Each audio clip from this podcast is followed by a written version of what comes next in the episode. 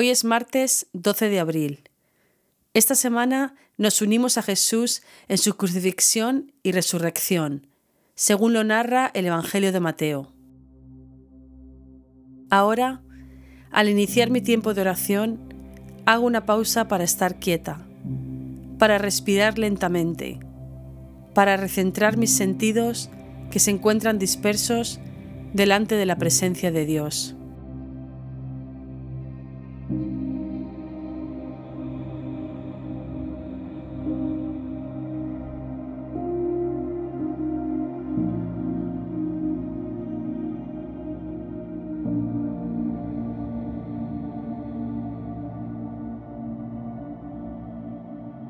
Jesús, tú eres el camino, la verdad y la vida.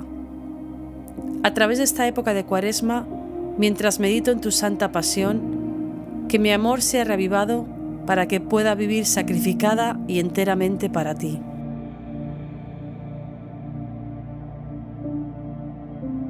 Hoy escojo regocijarme en el poder de Dios, uniéndome a la alabanza ancestral de todo el pueblo de Dios en las palabras del Salmo 22.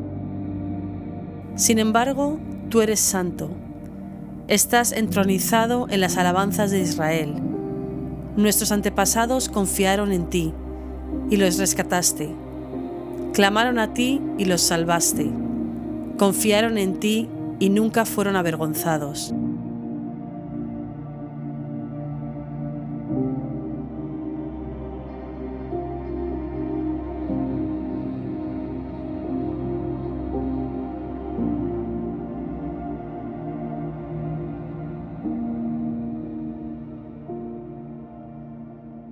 Después de azotarle y burlarse de él, se llevan a Jesús para crucificarle.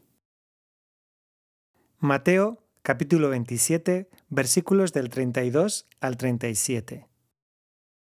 Al salir encontraron a un hombre de Cirene que se llamaba Simón, y le obligaron a llevar la cruz.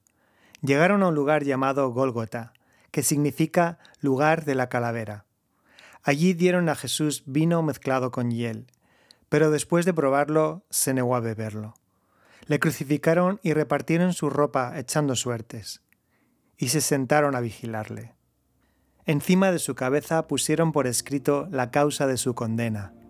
Este es Jesús, el rey de los judíos. El teólogo N.T. Wright enmarca la crucifixión de esta manera. Así es como hace brillar la luz del amor de Dios en los rincones oscuros del mundo tomando el mal del mundo, la violencia gratuita, el acoso y la tortura que aún desfiguran el mundo, y dejando que haga lo peor con él. Que no se diga nunca que la fe cristiana es una cosa de hadas. En el silencio, reflexiono sobre las formas en que Jesús ha hecho brillar la luz de Dios en los rincones oscuros de mi mundo.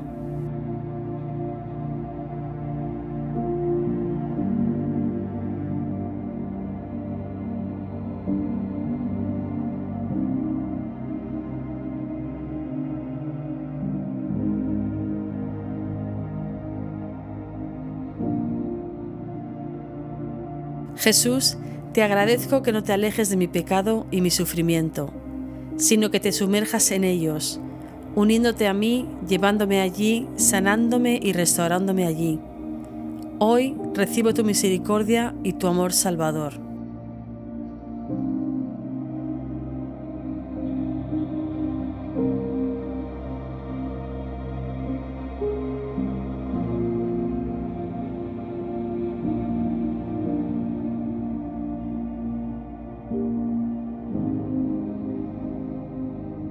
Jesús, hoy oro por los que sufren a manos de otros, las víctimas de la guerra, los que están atrapados en ciclos de abuso doméstico, violencia y explotación.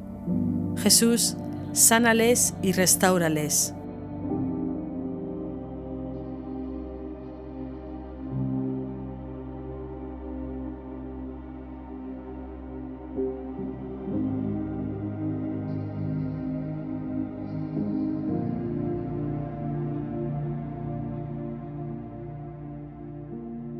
Al volver al pasaje, abro mis oídos para escuchar tu palabra y mi corazón para rendirme a tu voluntad una vez más. Al salir encontraron a un hombre de Cirene que se llamaba Simón, y le obligaron a llevar la cruz. Llegaron a un lugar llamado Gólgota, que significa lugar de la calavera. Allí dieron a Jesús vino mezclado con hiel, pero después de probarlo se negó a beberlo. Le crucificaron y repartieron su ropa echando suertes, y se sentaron a vigilarle. Encima de su cabeza pusieron por escrito la causa de su condena. Este es Jesús, el Rey de los judíos. Wright continúa. Lo que para Pilato y los soldados era el crimen de Jesús, su pretensión de ser el verdadero rey de Israel, era para Mateo la sobria verdad, y la crucifixión era el medio por el que establecería su reino. Si iba a ser el reino de Dios, se produciría por los medios de Dios, y los medios que el verdadero Dios elige utilizar son los del amor, que se da a sí mismo.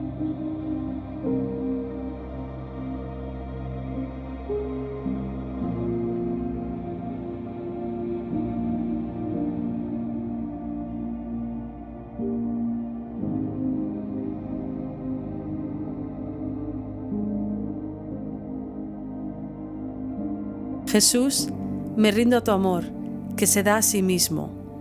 No lo merezco, no me lo he ganado, pero lo recibo con gratitud de corazón y te doy las gracias. Y ahora, mientras me preparo para llevar este tiempo de oración al día que tengo por delante, el Señor, que me ama, dice en Éxodo 33. Y el Señor le respondió, Voy a darte pruebas de mi bondad y te daré a conocer mi nombre. Y verás que tengo clemencia de quien quiero tenerla, y soy compasivo con quien quiero serlo. Padre, ayúdame a vivir este día al máximo, siendo auténtica contigo en todo. Jesús, ayúdame a darme a los demás, siendo amable con toda la gente con la que me encuentre. Espíritu, ayúdame a amar a la gente que se encuentra perdida proclamando a Cristo en todo lo que digo y hago. Amén.